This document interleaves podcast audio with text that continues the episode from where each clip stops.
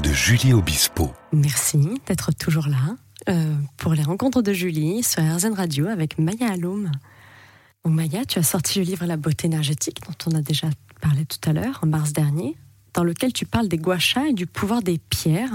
Tu en vends d'ailleurs sur ton site internet centaraholistic.com. Donc le massage à l'aide d'une pierre guacha est un geste aux bienfaits multiples, mais encore méconnu par la plupart d'entre nous. Peux-tu nous en dire plus, nous parler des bienfaits, comment les nettoyer, à quelle fréquence Oui, alors tout à fait. Donc c'est une méthode qui vient de la médecine chinoise Mhm. traditionnelle. Donc ça a des millénaires. Oui, Le gua sha, ça veut dire euh, sortir le feu. En fait, tout simplement, par un massage où tu frottes la peau, tu vas sortir tout ce qui est euh, inflammation qui se trouve dans ton corps. Donc Oui. au départ, c'est vraiment une technique de médecine, euh, de bien-être, Mhm. mais aussi tu peux avoir des bénéfices pour la beauté, pour le rajeunissement. oui, la circulation du sang. Exactement, donc faire des massages du visage qui sont ultra efficaces. Donc Mhm. c'est une technique que je recommande à tout le monde. C'est facile, ça prend voilà une minute ou deux. parlais de deux, voilà, deux minutes maximum, même Maximum. tout à l'heure. Ça peut être un très bon rituel aussi pour les Mhm. personnes qui n'ont pas forcément envie de méditer, Oui. mais euh, se masser euh, le visage grâce euh, aux pierres, Mhm. c'est une technique qui est très très facile finalement. Et avec de, de nombreuses vertus, donc. Et quand faut-il euh, les, les nettoyer? À quelle fréquence? Alors toutes les pierres se chargent en énergie.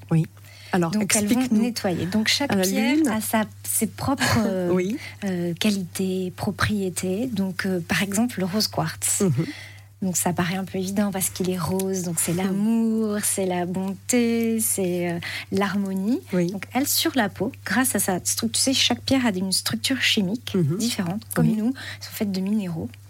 Et du coup, dans le rose quartz, c'est beaucoup euh, de euh, silicium. Donc ça va venir réparer ta peau, Oui. l'hydrater, redonner de l'éclat. Mhm. Et par exemple, une autre pierre, comme l'obsidiane noire, va avoir des vertus plus cicatrisantes. C'est pas ta préférée d'ailleurs? Je l'adore. Pourquoi, Oui, Pourquoi Parce que c'est une pierre de protection. C'est un bouclier énergétique euh, qui va venir euh, te, aussi te mettre sur le droit chemin. Oui. Avec cette pierre, tu vas ressentir la vérité. Mhm. Et ça, c'est euh, c'est assez incroyable parce que tu, tu, ne, tu ne peux pas te mentir à toi-même. Et pour les purifier, euh, on peut les... donc il y a de nombreuses pierres donc on vend sur ton site. Pour les purifier, euh, est-ce qu'on peut les mettre, euh, par exemple, dans de l'eau salée Pour la plupart? Alors, l'eau salée, je le recommande que si c'est une pierre, tu ne connais pas l'origine D'accord. et tu veux vraiment faire un nettoyage très très profond. Oui. En général, le sel va déminéraliser la pierre et même peut aussi altérer la beauté, la couleur, comme l'améthyste ou le rose quartz. Ça va un petit peu faner. Donc juste de l'eau, c'est totalement suffisant pour nettoyer ta pierre. Et pour la recharger, c'est quoi La Au poser sur du cristal de roche Ah, voilà. cristal de roche au soleil, Oui.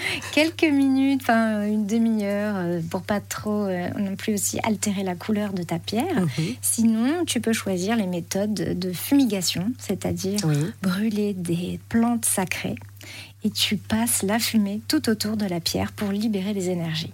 Donc ça, ce sont des techniques de chaman Mhm. qui existent depuis très longtemps et qui sont très efficaces. D'accord. Et donc, on, on parle là également de, de lithothérapie. Donc, on peut Oui. citer euh, le nom de cette technique, donc qui utilise les propriétés des pierres et des cristaux dans l'objectif d'apporter un soin.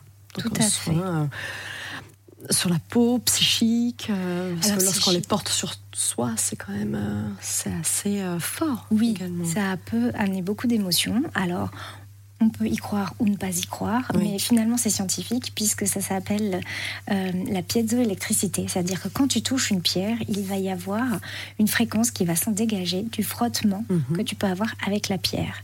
Et cette énergie, ton corps va le ressentir puisque nous sommes des êtres en vibration permanente. Oui. Et les pierres émanent ces vibrations. Donc, du coup, tu vas recevoir ces énergies et vont t'aider à te réaligner, à t'apaiser ou te dynamiser. Ça Mhm. dépend ce que tu recherches. Et donc, on en parlait un peu tout à l'heure, on l'évoquait, comment pratiquer le earthing, Mhm. donc la connexion à la terre.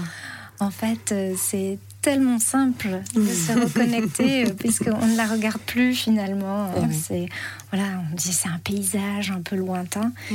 mais euh, comme on disait tout à l'heure, regarder le ciel, Sortir de chez soi, du sortir bureau. chez soi, au lieu de prendre l'avenue, traverser le parc. Oui.